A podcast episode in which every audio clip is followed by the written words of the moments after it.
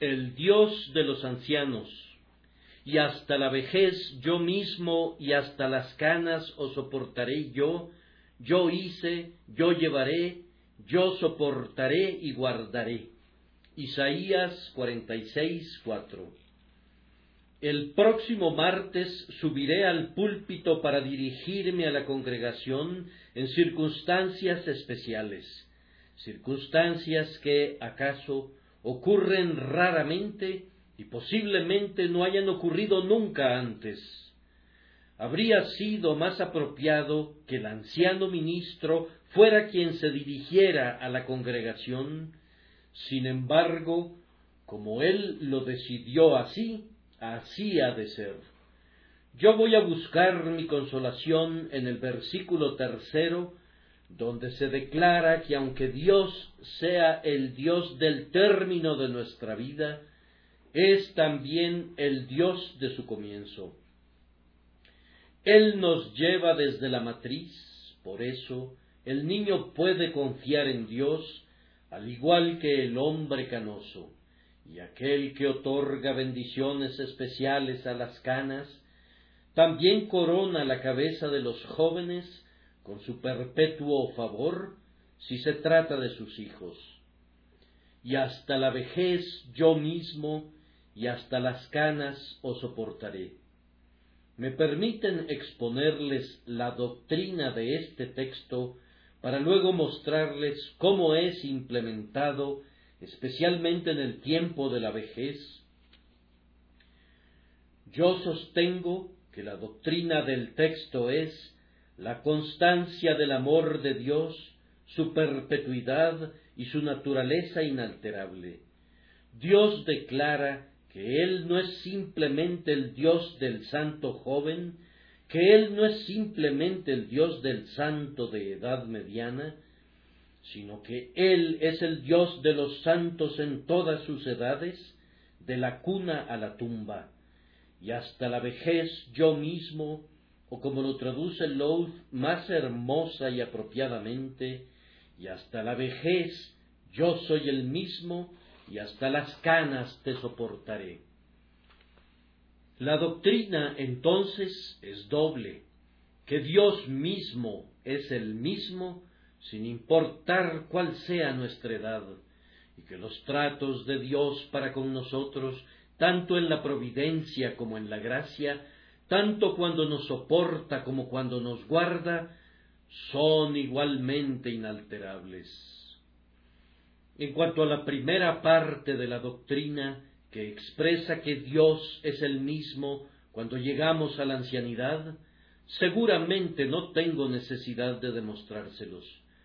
Abundantes testimonios de la Escritura declaran que Dios es un ser inmutable sobre cuya frente no hay una sola arruga debido a la edad, y cuya fortaleza no se debilita por el paso de las edades. Pero si necesitáramos pruebas, podríamos mirar a la, a la naturaleza en cualquier parte, y a partir de allí deberíamos adivinar que Dios no cambiará durante el breve período de nuestra vida mortal. ¿Acaso me parece algo difícil que Dios sea el mismo durante setenta años, cuando descubro muchas cosas en la naturaleza que han retenido el mismo perfil e imagen durante muchos años más? Contemplen el sol, el sol que condujo a nuestros padres a su diaria labor nos ilumina todavía, y la luna por la noche es la misma, el mismísimo satélite resplandeciente con la luz de su Señor el sol. ¿Acaso las rocas no son las mismas? ¿Y no hay muchos árboles añosos que permanecen siendo casi los mismos durante multitudes de años y sobreviven a los siglos? ¿Acaso no es la tierra en su mayor parte la misma? ¿Han perdido las estrellas su brillo? ¿Acaso las nubes no derraman su lluvia sobre la tierra? ¿Acaso el océano no palpita todavía con ese grandioso pulso único de flujo y reflujo? ¿No aullan todavía los vientos y no respiran en delicadas brisas sobre la tierra? ¿Acaso no brilla todavía el sol? ¿No crecen las plantas como lo hacían antiguamente? ¿Ha cambiado la cosecha? ¿Ha olvidado Dios su pacto del día y de la noche? ¿Acaso ha traído otro diluvio sobre la tierra? ¿Acaso ésta no está en el agua y fuera del agua? Ciertamente entonces, si la naturaleza cambiante, hecha para que pasen unos cuantos años más y que será deshecha y se fundirá, permanece siendo la misma a través de los ciclos de setenta años, no podemos creer que Dios, que es más grande que la naturaleza y es el creador de todos los mundos, permanecerá siendo el mismo a lo largo de un período tan breve? ¿No basta eso? Entonces tenemos otra prueba. Si tuviéramos un nuevo Dios, no deberíamos tener las escrituras. Si Dios hubiese cambiado, entonces necesitaríamos una nueva Biblia. Pero la Biblia que lee el niño es la Biblia del hombre canoso. Y la Biblia que yo llevaba conmigo a mi, a mi escuela dominical es la que me sentaré a leer cuando ya canoso me falle toda fuerza, salvo la que es divina. La promesa que me alegraba en la joven mañana de la vida, cuando me consagré por primera vez a Dios, me alentará cuando mis ojos estén debilitados por la edad y la luz del sol del cielo los ilumine y vean fulgurantes visiones de mundos muy distantes donde espero morar por siempre. La palabra de Dios es todavía la misma, ninguna promesa ha sido abolida. Las doctrinas son las mismas, las verdades son las mismas, todas las declaraciones de Dios permanecen inalterables para siempre, y yo sostengo, a partir del propio hecho de que el libro de Dios no es afectado por los años, que Dios mismo ha de ser inmutable y que sus años no lo cambian. Consideren nuestra adoración. ¿No es la misma? Oh amigos de cabezas canosas, ustedes pueden recordar muy bien cuando eran llevados a la casa de Dios en su niñez y escuchaban los mismísimos himnos que oyen ahora. ¿Han perdido su sabor? ¿Han perdido su música?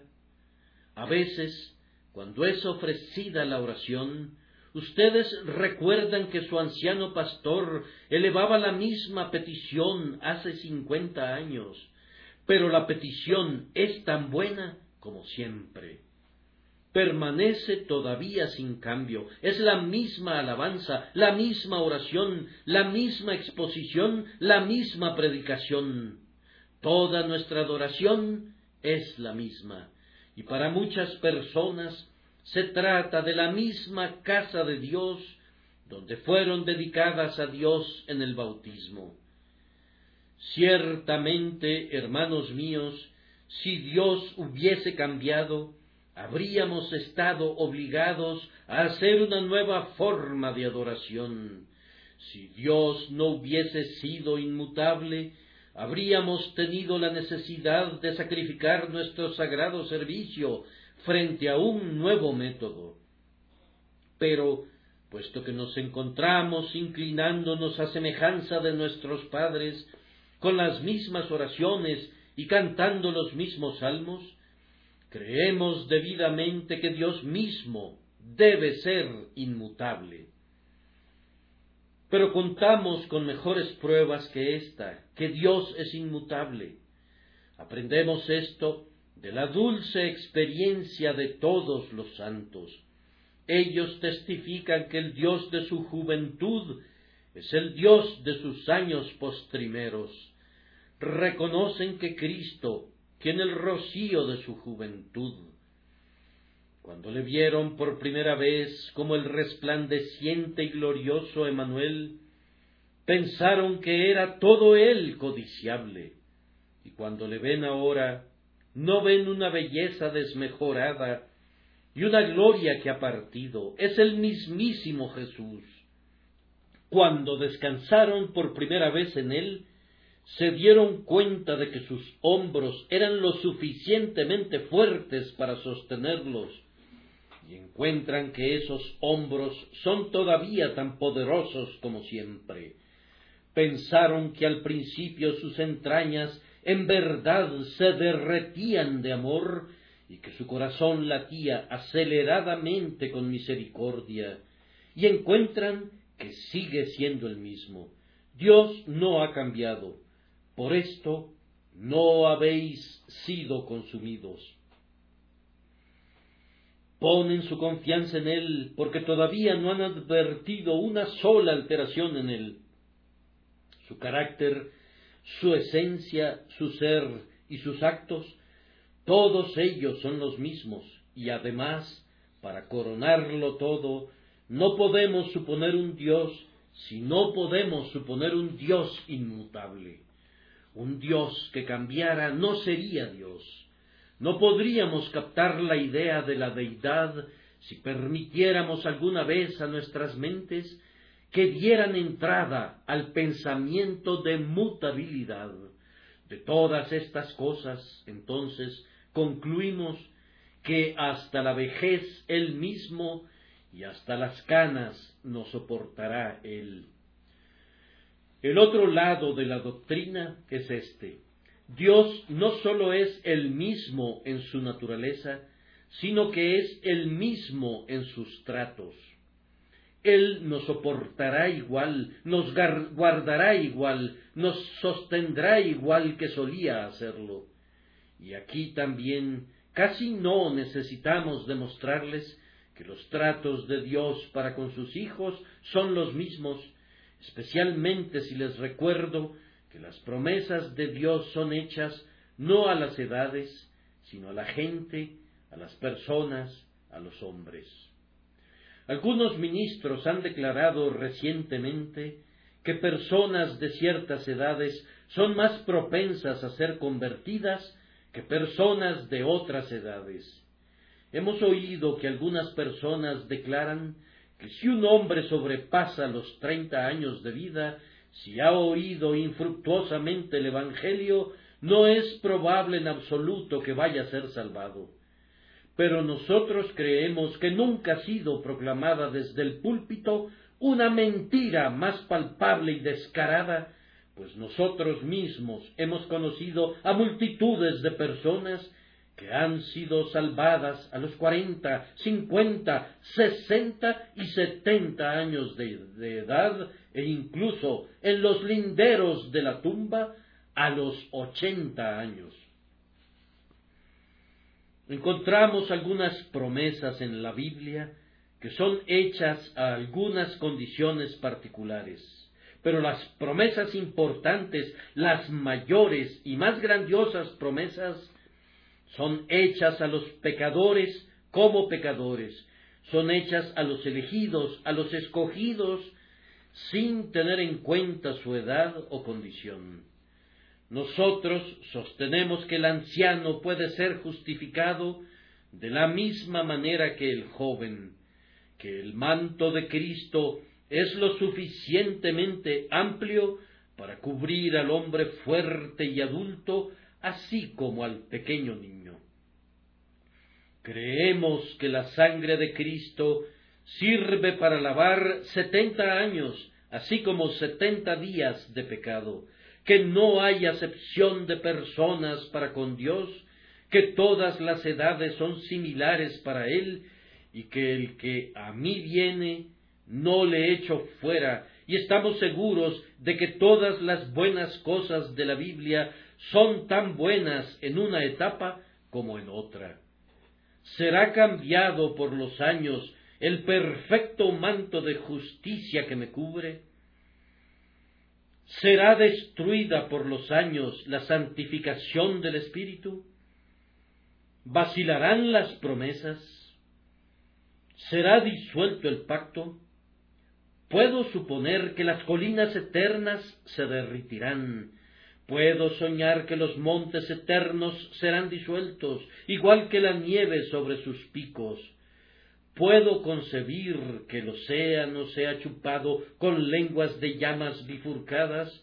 Puedo suponer que el sol se ha detenido en su carrera. Puedo imaginar que la luna sea convertida en sangre. Puedo concebir que las estrellas caigan de la bóveda de la noche. Puedo imaginar la ruina de naturaleza y el choque de los mundos, pero no puedo concebir el cambio de una sola misericordia, o de una sola bendición del pacto, o de una sola promesa, o de una sola gracia que Dios otorga a su pueblo, pues encuentro que cada una de ellas en sí misma está sellada con la inmutabilidad y no tengo razón para ponerla en una área de incertidumbre. Cuando repaso la Biblia entera, encuentro que la experiencia de los santos hace mil, hace dos mil, hace tres mil años era exactamente la misma que la experiencia de los santos ahora. Y si encuentro que la misericordia de Dios es inmutable desde el tiempo de David hasta mi tiempo, puedo concebir que Dios, que permanece siendo el mismo por miles de años, cambie durante el breve período de setenta años?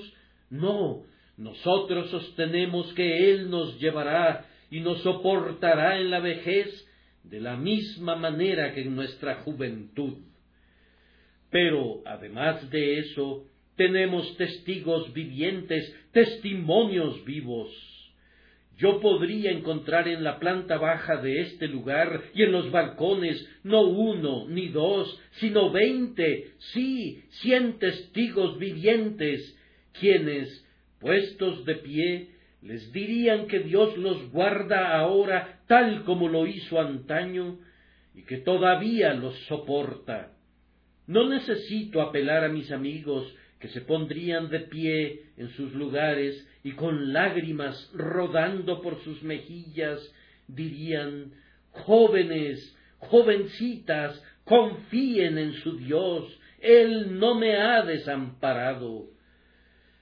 Yo encuentro que, incluso hasta la vejez, todo su pueblo demuestra de hecho su amor inalterable, eterno, soberano, y cuando las canas adornan sus sienes, son aún transportados como corderos en su pecho. Pregúntenle a aquel anciano amigo, pregúntenle a cualquier cristiano anciano, si encuentra que Dios le ha desamparado en lo más mínimo, y verán que sacude su cabeza y le oirán decir Oh joven amigo, si tuviera otros setenta años para vivir, confiaría todavía en él, pues no he encontrado que me falle en todo el camino en el que el Señor Dios me ha conducido. No ha fallado una sola promesa, sino que todo se ha cumplido. Y pienso que le veo alzando su mano en medio de la asamblea y diciendo no tengo nada que lamentar excepto mi pecado. Si viviera otra vez, sólo querría ponerme en las manos de la misma providencia para ser conducido y dirigido por la mismísima gracia. Amados, no necesitamos proporcionarles más pruebas, pues testigos vivientes dan testimonio de que Dios cumple su promesa. Yo hice, yo llevaré, yo soportaré y guardaré. Pero ahora llegamos a nuestro verdadero tema, que es considerar el tiempo de la vejez como un período especial y observar, por tanto, la constancia del amor divino que Dios sostiene y socorre a sus siervos en sus años postreros. No puedo imaginar o soñar que necesito ofrecer alguna disculpa por predicar a los ancianos. Si yo estuviera en diversos círculos majaderos en los que la gente se llama a sí misma damas y caballeros, y siempre quiere ocultar la edad, podría tener alguna vacilación, pero no tengo nada que ver con eso aquí. Llamo a un viejo un viejo y a una anciana una anciana. Si ellos se consideran viejos o no, no es de importancia para mí. Yo creo que son viejos si sobrepasan los sesenta años o están llegando a los setenta u ochenta años. La vejez es un tiempo de recuerdos peculiares, de esperanzas peculiares, de solicitudes peculiares, de bendiciones peculiares y de deberes peculiares. Y sin embargo, en todo esto, Dios es el mismo, aunque el hombre sea peculiar. Primero, la vejez es un tiempo de una memoria peculiar. De hecho, es la edad de la memoria. Nosotros, los jóvenes, hablamos de recordar tales y tales cosas que ocurrieron hace cierto tiempo. Pero ¿qué es nuestra memoria comparada con la memoria de nuestros padres? Nuestro Padre mira al pasado, que es de una longitud tres o cuatro veces mayor a la longitud de tiempo sobre la que nosotros paseamos nuestra mirada. Cuán peculiar es la memoria del anciano. Cuántas dichas puede recordar. Cuántas veces ha latido aceleradamente su corazón con arrobamiento y bienaventuranza.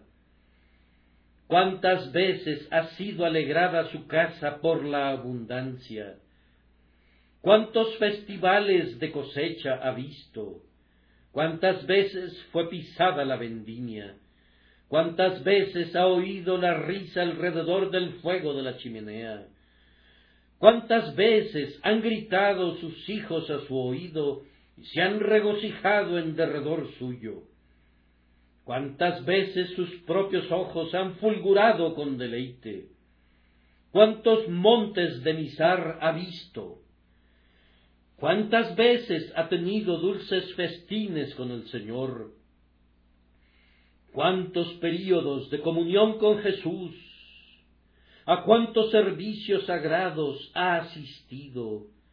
¿Cuántos cánticos de Sión ha cantado? ¿Cuántas oraciones respondidas han alegrado su espíritu? cuántas felices liberaciones le han hecho reír de gozo. Cuando mira hacia atrás, puede ensartar sus misericordias recibidas en una sarta que comprende a miles de ellas. Y cuando las mira todas ellas, aunque pensará también en muchas tribulaciones que ha tenido que atravesar, puede decir, ciertamente el bien y la misericordia me han seguido todos los días de mi vida. Dios ha estado con él hasta sus canas y hasta la vejez le ha soportado. Mira a sus gozos pasados como pruebas de la constancia de Dios. Y cuántas aflicciones ha tenido, cuántas veces ha tenido que recluirse en su aposento de enfermo, ¿Cuántas veces esa hermana anciana ha tenido que acostarse en el lecho de la aflicción? ¿Cuántas enfermedades pueden divisar él o ella en su pasado? ¿Cuántas horas de amargo afán y dolor? ¿Cuántas épocas de turbación, debilidad y acercamientos a la tumba? ¿Cuántas veces se ha tambaleado el anciano muy cerca de esos linderos desde los cuales ningún viajero puede regresar? ¿Cuántas veces ha experimentado la vara del Padre sobre sus hombros? Y sin embargo, recordando todo ello, puede decir, y hasta la vejez él mismo, y hasta las canas me soportará él con cuánta frecuencia también ha ido ese anciano al sepulcro donde ha enterrado a muchos de sus seres queridos. Allí, tal vez, ha depositado a su amada esposa y va a llorar a ese lugar. O el marido duerme mientras la esposa vive todavía. Ese anciano recuerda también a hijos e hijas que fueron arrebatados al cielo casi tan pronto como nacieron.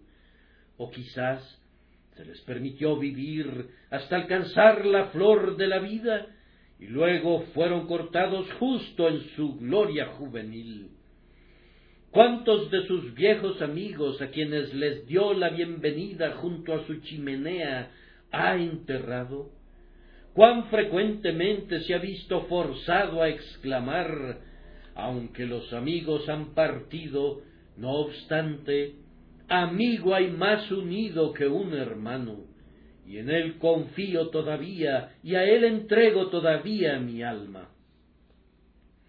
Y observen, además, cuántas veces ha quebrantado la tentación a ese venerable santo, cuántos conflictos ha tenido con las dudas y los temores, cuántas luchas con el enemigo, cuán a menudo ha sido tentado a abandonar su fe, cuán frecuentemente ha tenido que estar en lo más denso de la batalla, y sin embargo ha sido preservado por la misericordia y no ha llegado a ser cortado.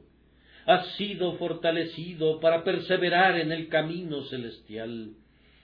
Cuán inflamados por el viaje están sus pies, cuán ampollados por la aspereza del camino.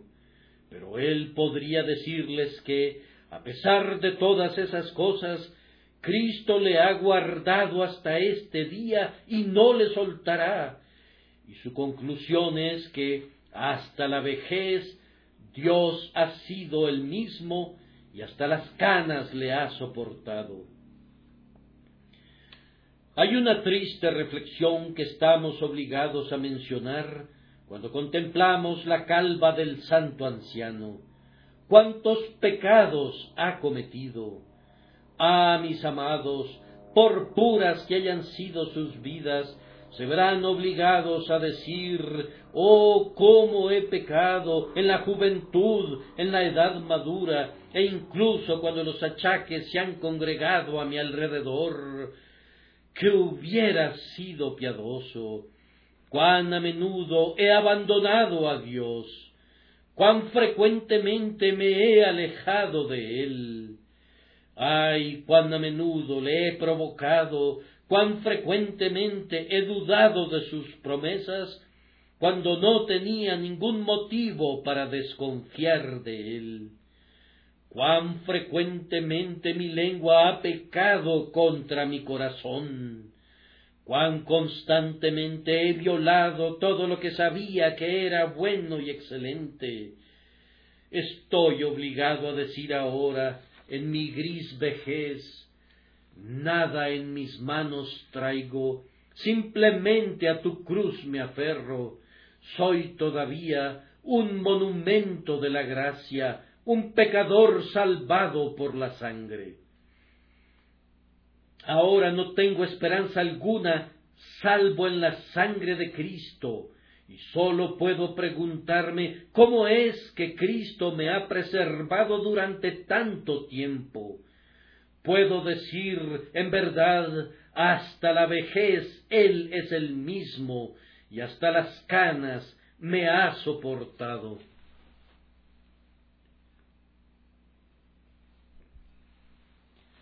El anciano también tiene esperanzas peculiares. Él no tiene las esperanzas que yo tengo o que tienen mis jóvenes amigos aquí. Él tiene escasas esperanzas del futuro en este mundo. Están reunidas en un pequeño espacio. Y podría decirles en unas cuantas palabras lo que constituye toda su expectativa y su deseo. Pero él tiene una fe, y es la mismísima fe que tenía cuando confió en Cristo la primera vez. Es una esperanza incontaminada e inmarcesible, reservada en los cielos para vosotros, que sois guardados por el poder de Dios mediante la fe para alcanzar la salvación.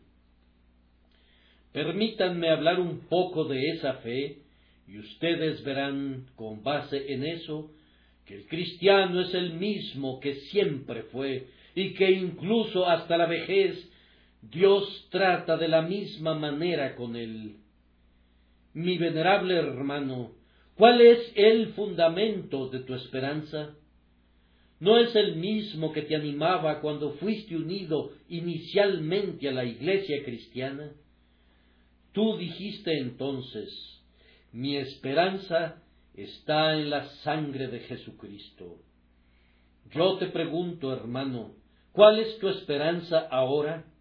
Y estoy seguro de que responderás, yo no espero ser salvado debido a mi largo servicio, ni debido a mi entrega a la causa de Dios. Toda mi esperanza está apuntalada en Cristo, toda mi ayuda de Él la obtengo. Él cubre mi indefensa cabeza con la sombra de su ala.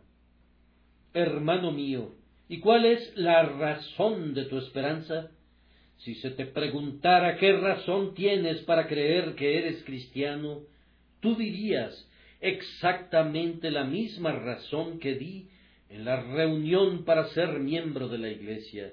Cuando pasé al frente en esa reunión, dije entonces, yo creo que soy un hijo de Dios porque siento que soy un pecador y Dios me ha dado gracia para poner mi confianza en Jesús. Yo pienso que esa es toda la razón que tienes para considerarte ahora un hijo de Dios. En algunos momentos tienes alguna evidencia según la llamas, pero hay horas en las que tus gracias y virtudes están oscurecidas y no puedes verlas, pues prevalecen tenebrosas dudas y tú confesarías, estoy seguro, que la única manera de deshacerte de tus dudas sería venir y decir de nuevo, como un culpable, débil e indefenso gusano, en los amorosos brazos de Cristo caigo. Él es todavía mi fortaleza y justicia, mi Salvador y mi todo. Y el objeto o el fin de la esperanza, ¿No es acaso el mismo? ¿Cuál era tu esperanza cuando viniste la primera vez a la puerta angosta? Vamos, tu esperanza era que pudieras llegar a la tierra de los bienaventurados. ¿Y acaso no es la misma ahora? ¿Ha cambiado tu esperanza del cielo? ¿Deseas alguna otra cosa o algo mejor?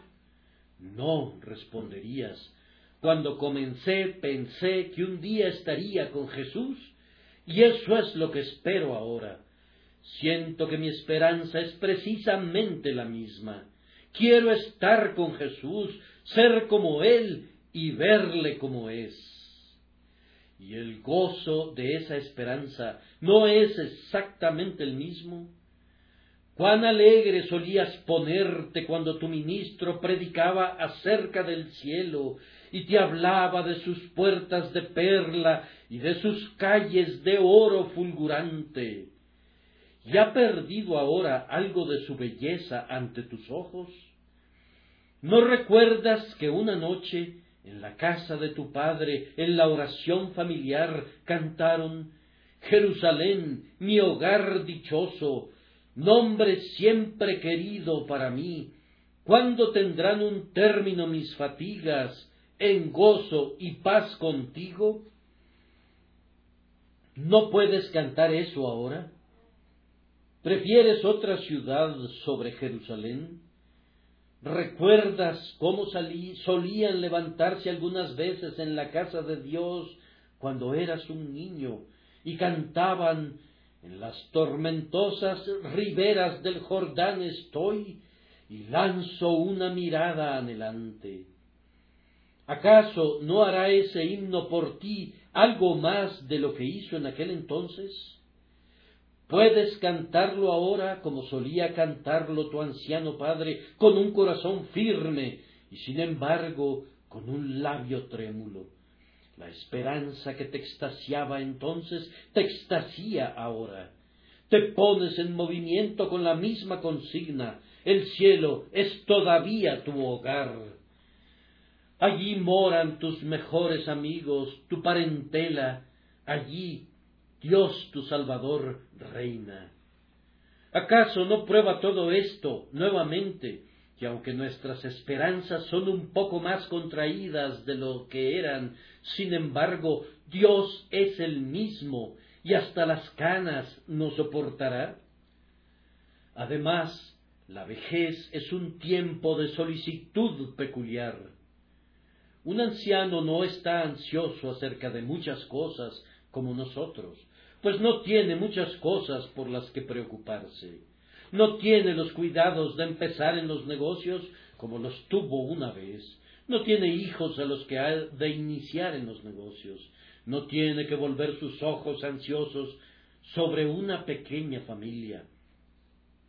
Pero su solicitud se ha incrementado un poco en otra dirección tiene más solicitud por su estructura corporal de la que tuvo anteriormente. Ahora no puede correr como solía hacerlo, sino que debe caminar con un paso sobrio. Teme cada vez y cuando que el cántaro se quiebre junto a la fuente por lo bajo del ruido de la muela. Ya no tiene más aquella potencia de deseo que una vez poseyó. Su cuerpo comienza a vacilar, a flaquear y a temblar. La vieja vivienda ha aguantado estos cincuenta años, ¿y quién espera que una casa dure para siempre? Un poco de argamasa se ha desprendido de algún lugar y un listón ha caído de otro lugar. Y cuando llega a sacudirla un poco de viento, está listo a gritar mi morada terrestre, este tabernáculo, está a punto de deshacerse. Pero ya les dije antes que esta peculiar solicitud no es sino otra prueba de la fidelidad divina, pues ahora que tienen poco placer en la carne, no encuentran que Dios es exactamente el mismo y que aunque han llegado los días en que pueden decir no siento placer en ellos, sin embargo, no han llegado los días en los que puedan decir no tengo placer en él, sino muy al contrario, aunque todos los arroyos creados estén secos, su benignidad es la misma. Con ella están ustedes satisfechos y se glorían en su nombre. Si sólo hubiera sido tu Dios cuando eras un joven fuerte, habrías podido pensar que te amaba por lo que podías hacer por él. Pero ahora te has convertido en un pobre pensionado desgastado. ¿Tienes alguna mejor prueba de que Él es un Dios que no cambia porque te ama cuando puedes hacer tan poco por Él?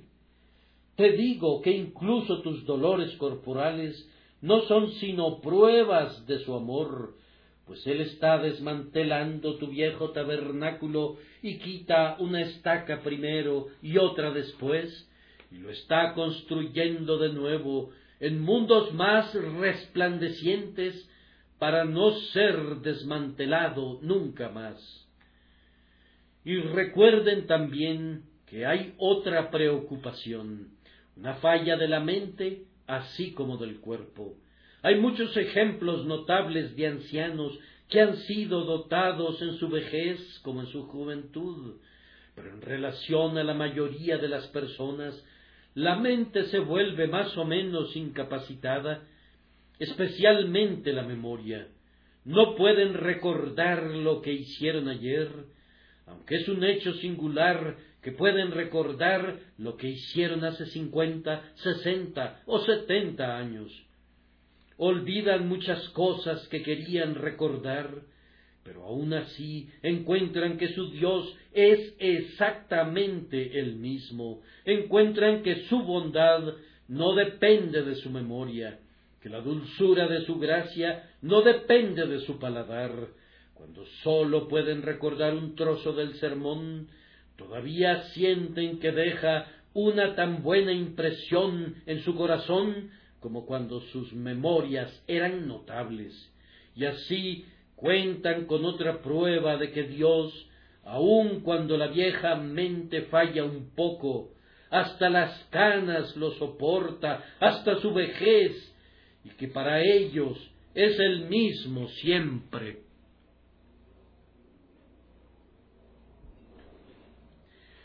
Pero la principal preocupación de la vejez es la muerte. Los jóvenes podrían morir pronto, los ancianos deben morir. Los jóvenes, si duermen, duermen en un asedio. Los ancianos, si duermen, duermen en un ataque cuando el enemigo ha abierto ya una brecha y está tomando por asalto el castillo. Un viejo pecador canoso es un canoso viejo necio, pero un cristiano anciano es un anciano sabio. Pero aún el cristiano anciano tiene preocupaciones peculiares acerca de la muerte. Él sabe que no está a, gran distancia de su fin. Siente que, incluso en el curso de la naturaleza, aparte de la que es llamada una muerte accidental, no hay duda alguna de que en unos cuantos años más ha de presentarse ante su Dios. Piensa que podría estar en el cielo en diez o veinte años, pero cuán breves parecen ser esos diez o veinte años. No actúa como el hombre que piensa que el coche está todavía muy lejos y que puede tomarse su tiempo, sino que es como alguien que está a punto de salir de viaje y oye la bocina de la posta tocando calle arriba y se está preparando. Su única preocupación ahora es examinarse para ver si está en la fe. Teme que si está equivocado ahora, sería terrible haber pasado toda su vida teniendo escarceos con la profesión, descubrir al final que no tienen nada para sus dolores excepto un mero nombre vacío que ha de ser barrido por la muerte. Él siente ahora qué cosa tan solemne es el Evangelio, siente que el mundo es como nada, siente que está cerca del tribunal de la condenación.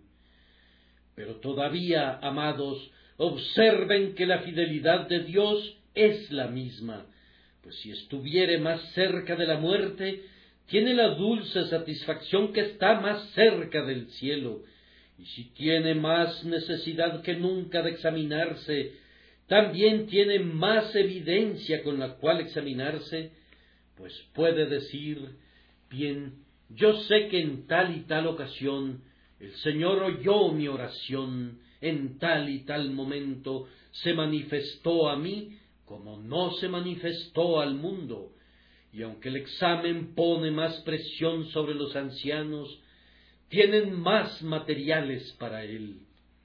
Y aquí, nuevamente, está otra prueba de esta grandiosa verdad, y hasta la vejez soy el mismo, dice Dios, y hasta las canas os soportaré yo. Y ahora, además, la vejez tiene sus bendiciones peculiares. Hace algún tiempo me encontré a un anciano a quien vi predicando en un aniversario y le dije, hermano, ¿sabes? No hay un hombre en toda la capilla a quien envidie más que a ti. ¿Envidiarme? me preguntó. Vamos, tengo ochenta y siete años. Yo le dije, en verdad, te envidio porque estás tan cerca de tu hogar y porque creo que en la vejez hay un gozo peculiar que nosotros, los jóvenes, no gustamos al presente. Tú has llegado al fondo de la copa y no sucede con el vino de Dios como lo que ocurre con el vino de los hombres. El vino del hombre se convierte en es al final, pero el vino de Dios se vuelve más dulce entre más profundamente bebas de él. Él respondió, eso es muy cierto, joven amigo, y me dio una palmada. Yo creo que hay una bendición vinculada a la vejez que nosotros, los jóvenes, desconocemos por completo. Les diré cómo es eso. En primer lugar, el anciano tiene una buena experiencia de la que puede hablar. Los jóvenes están solamente probando algunas de las promesas, pero el anciano puede repasarlas una por una y decir, esa, he probado esa, y esa otra, y esa otra. Nosotros las leemos y decimos, yo espero que sean verdaderas. Pero el anciano dice, yo sé que son verdaderas. Y entonces comienza a explicarles por qué. Tiene una historia para cada una de las promesas, como el soldado para sus medallas, y las saca y dice, te diré cuando me reveló eso el Señor. Justo cuando perdí a mi esposa, justo cuando enterré a mi hijo, justo cuando salí de mi casa y no conseguí trabajo durante seis semanas, o en otro tiempo cuando me quebré la pierna.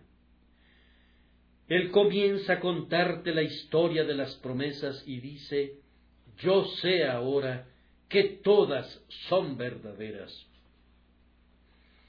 Qué bendición es mirarlas como notas pagadas, sacar los viejos cheques que han sido pagados y decir, sé que son genuinos o de lo contrario no habrían sido pagados.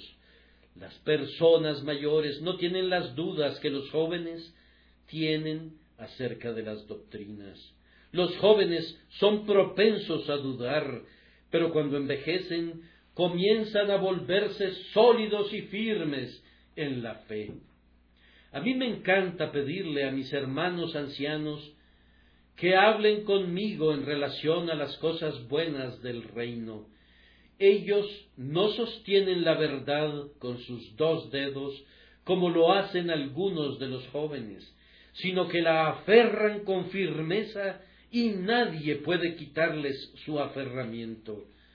Rowland Hill una vez perdió el hilo en un sermón y entonces utilizó este texto.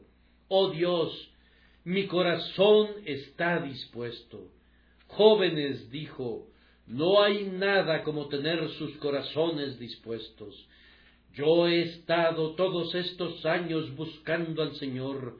Ahora mi corazón está dispuesto. Nunca tengo dudas ahora acerca de mi elección o de ninguna otra doctrina. Si un hombre me trae una nueva teoría, yo digo, llévatela a otro lado. Sostengo sólida y firmemente, únicamente la verdad. Un anciano caballero me escribió hace poco y decía que yo estaba demasiado adelantado. Decía que él creía las mismas doctrinas que yo creo, pero que no pensaba así cuando tenía mi edad. Yo le dije que era tan bueno comenzar correctamente como terminar correctamente, y era mejor estar bien al principio que tener luego que borrar tantos errores después. Un anciano aldeano se me acercó una vez y me dijo, Ah, jovencito, usaste un texto muy profundo, lo manejaste lo suficientemente bien, pero es un texto para un anciano, y sentí miedo cuando lo anunciaste. Yo pregunté, ¿acaso la verdad de Dios depende de la edad? Si el asunto es verdadero, es tan bueno oírlo de mí como de cualquier otra persona, y si tú puedes oírlo mejor en alguna otra parte, tienes la oportunidad. Aun así, el anciano no pensaba que las preciosas verdades de Dios eran adecuadas para la gente joven, pero yo sostengo que son adecuadas para todos los hijos de Dios, por tanto, me encanta predicarlas. Pero cuán bendito es llegar a una posición en la vida en la que tienes un buen anclaje para tu fe, en la que puedes decir, aunque todas las formas que el infierno maquine asedien mi fe con arte traicionero, no seré muy amable con ellas, las llamaré vanidad de mentiras y ataré el Evangelio a mi corazón. Y yo creo que el cristiano anciano disfruta de gozos peculiares de otro tipo, y se trata de que tiene una comunión peculiar con Cristo, más de la que nosotros tenemos. Por lo menos, si entiendo a Bunyan correctamente, creo que nos dice que cuando nos aproximamos al cielo, hay una tierra muy gloriosa. Entraron en el país de Bébula, cuyo aire era muy dulce y agradable, y como el camino pasaba por este país, se solazaron allí durante un tiempo. Oían continuamente el canto de las aves y veían cada día las flores que brotaban de la tierra y la voz de la tórtola del lugar. En esta tierra el sol alumbra día y noche, porque está más allá del valle de sombra de muerte, y también fuera del alcance del gigante desesperación, cuyo castillo ni siquiera se ve desde aquel lugar. Aquí estaban a la vista de la ciudad a la que se dirigían, también se encontraron con algunos de sus habitantes, pues en este país solían pasear los seres resplandecientes por cuanto estaba en los límites del cielo. En esta tierra fue renovado también el contrato entre el esposo y la esposa. Sí, aquí, como el gozo del esposo con la esposa, así se gozará contigo el Dios tuyo. Allí no tenían carencia de trigo y de vino, pues en ese lugar los peregrinos hallaron abundantemente todo lo que habían deseado durante su peregrinación. Allí oyeron voces que salían de la ciudad y decían, Decida la hija de Sión, he aquí viene tu Salvador, he aquí su recompensa con él, y delante de él su obra. Allí todos los moradores del país les llamaban pueblo santo, los redimidos del Señor. Hay comuniones peculiares, peculiares aperturas de las puertas del paraíso, visiones peculiares de la gloria, cuando se aproximan a ese lugar. Es lógico que entre más se acerquen a la luz resplandeciente de la ciudad celestial, el aire sea más puro. Y por esa razón hay bendiciones peculiares que pertenecen a los ancianos, pues ellos experimentan más esta comunión peculiar con Cristo. Pero todo esto únicamente demuestra que Cristo es el mismo, porque cuando hay menos gozos terrenales, Él concede más los goces espirituales. Por tanto, nuevamente se convierte en un hecho que hasta la vejez yo mismo y hasta las canas os soportaré yo. Y ahora, por último, el santo anciano tiene deberes peculiares. Hay ciertas cosas que un buen hombre puede hacer que nadie más debería hacer o podría hacer bien. Y esa es una prueba de la fidelidad divina, pues él dice de sus ancianos, aun en la vejez fructificarán, y en efecto lo hacen. Sólo les diré algunas de ellas. El testimonio es uno de los deberes peculiares de los ancianos.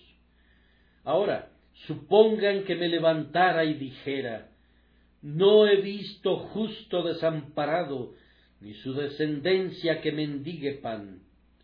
Alguien replicaría, vamos, todavía no cumples veintidós años, ¿qué sabes tú acerca de eso? Pero si un anciano se levantara y dijera, joven fui y he envejecido y no he visto justo desamparado ni su descendencia que mendigue pan. ¿Con qué poder llega ese testimonio? Supongan que yo les dijera, confíen en Dios en todas sus angustias y pruebas. Yo puedo dar testimonio de que Él no te desamparará. Ustedes replicarían, Oh sí, joven amigo, pero tú no has tenido muchas angustias. Tú has sido un hijo de Dios solo estos últimos seis años. ¿Cómo podrías saberlo?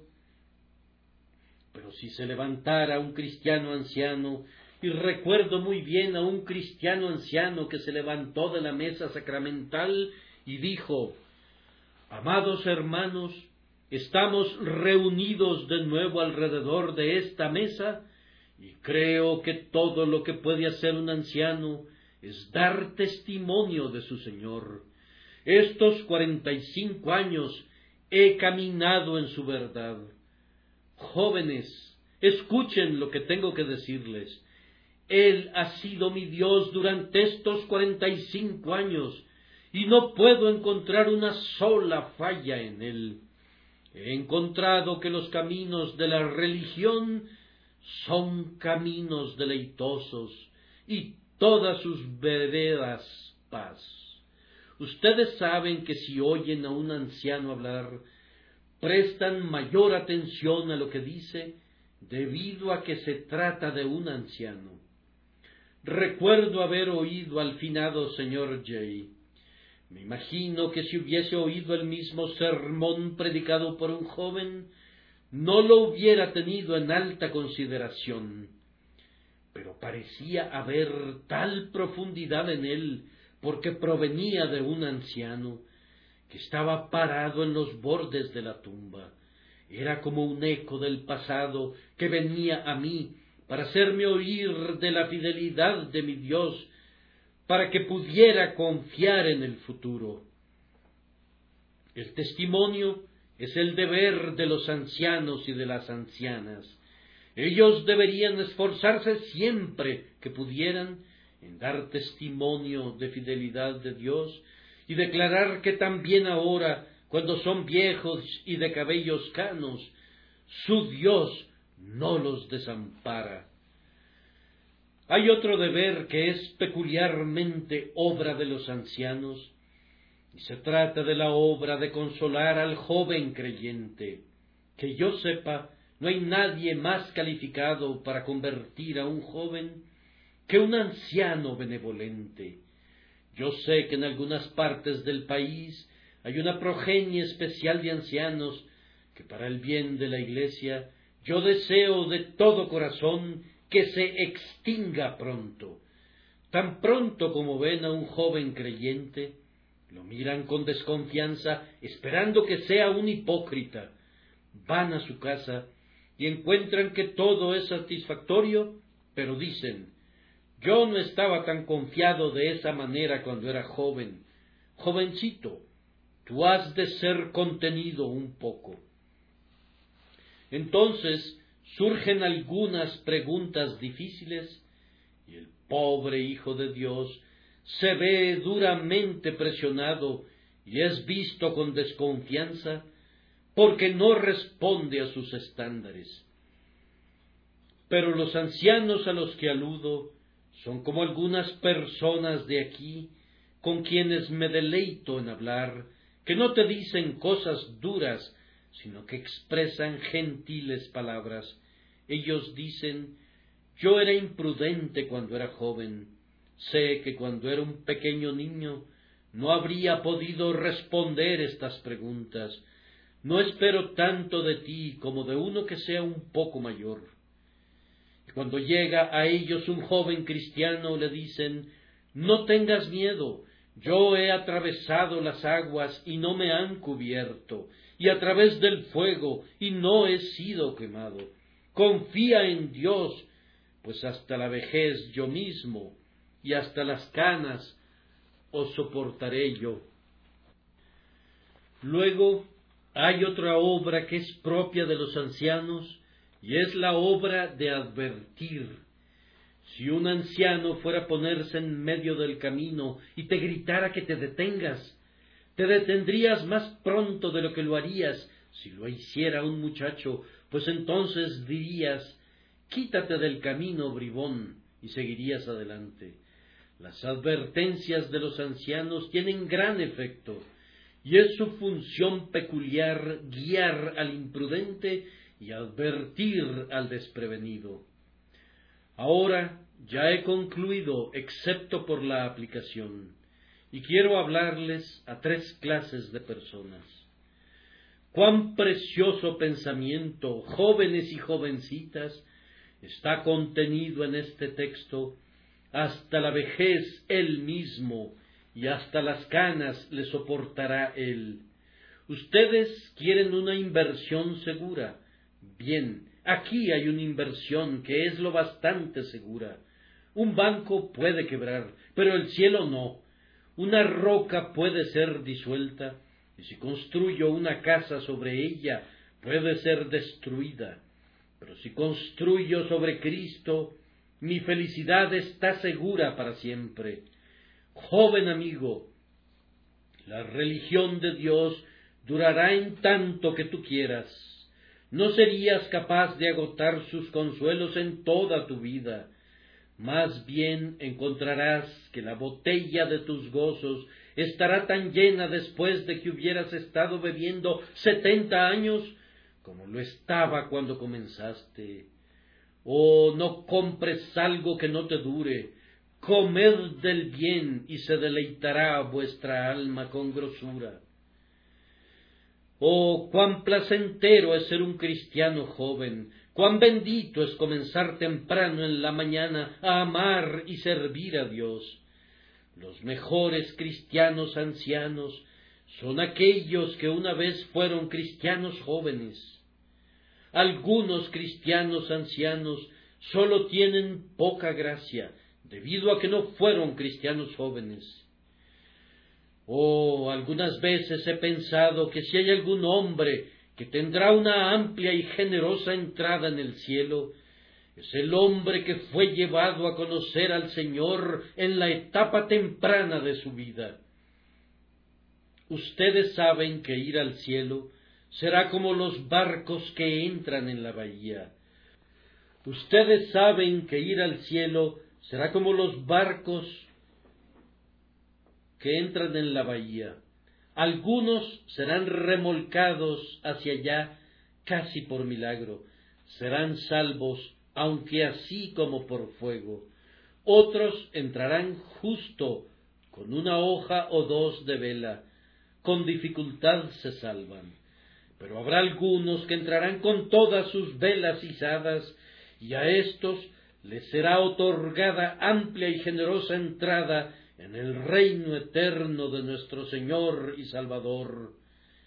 Personas jóvenes, el barco que es echado al agua temprano en la mañana logrará una amplia y generosa entrada y llegará al puerto de Dios con velas desplegadas. Ahora, ustedes que son de mediana edad, están sumergidos en los negocios y suponen algunas veces qué les ocurrirá en su ancianidad. Pero, ¿hay alguna promesa de Dios para ustedes cuando suponen acerca del mañana? Dicen, supón que viva hasta llegar a ser tan anciano como fulano de tal, y llegar a ser una carga para la gente, entonces no me gustaría eso. No se entrometan en los asuntos de Dios. Déjenle a Él sus decretos. Hay muchas personas que supusieron que iban a morir en un, en un taller y murieron en una mansión. Y muchas mujeres que pensaron que morirían en las calles han muerto en sus lechos felices y confortables, cantando de la gracia providencial y de la misericordia eterna. Hombre de mediana edad, Escucha otra vez lo que dice David. Joven fui y he envejecido y no he visto justo desamparado ni su descendencia que mendigue pan. Sigue adelante entonces y desenvaina tu espada otra vez. De Jehová es la batalla. Déjale a él tus años declinantes y dale tus años presentes. Vive para Él ahora, y nunca se deshará de ti cuando seas viejo. No acumules para la vejez, ni te abstengas de involucrarte en la causa de Dios, más bien confía en Dios en cuanto al futuro. Sé solícito en tu trabajo, pero ten cuidado de no dañar tu espíritu, siendo demasiado solícito, siendo ambicioso y egoísta. Recuerda que requerirás muy poco aquí abajo, ni necesitarás ese poco por largo tiempo. Y finalmente, mis amados padres venerables en la fe y madres en Israel, tomen estas palabras para alegría suya. No permitan que los jóvenes los sorprendan entregándose a la melancolía, sentados en el rincón de su chimenea, rezongando y refunfuñando, sino salgan a todas partes alegres y felices, y pensarán que es una gran bendición ser cristiano. Si eres taciturno e irritable, pensarán que el Señor te ha desamparado, pero si guardas un rostro sonriente, pensarán que la promesa se ha cumplido. Y hasta la vejez yo mismo, y hasta las canas os soportaré yo. Yo hice, yo llevaré, yo soportaré y guardaré.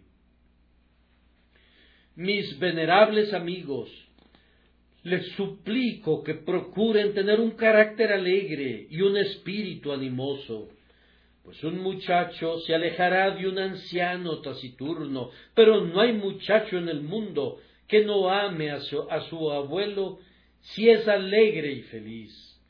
Ustedes pueden conducirnos al cielo si tienen la luz del sol del cielo en su rostro, pero no nos conducirán a ninguna parte si son malhumorados y de mal carácter, pues entonces no nos interesará su compañía.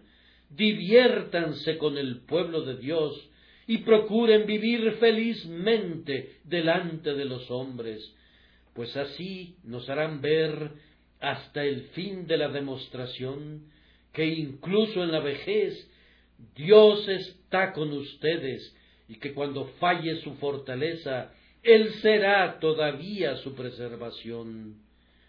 Que el Dios Todopoderoso les bendiga por Jesucristo nuestro Señor. Amén.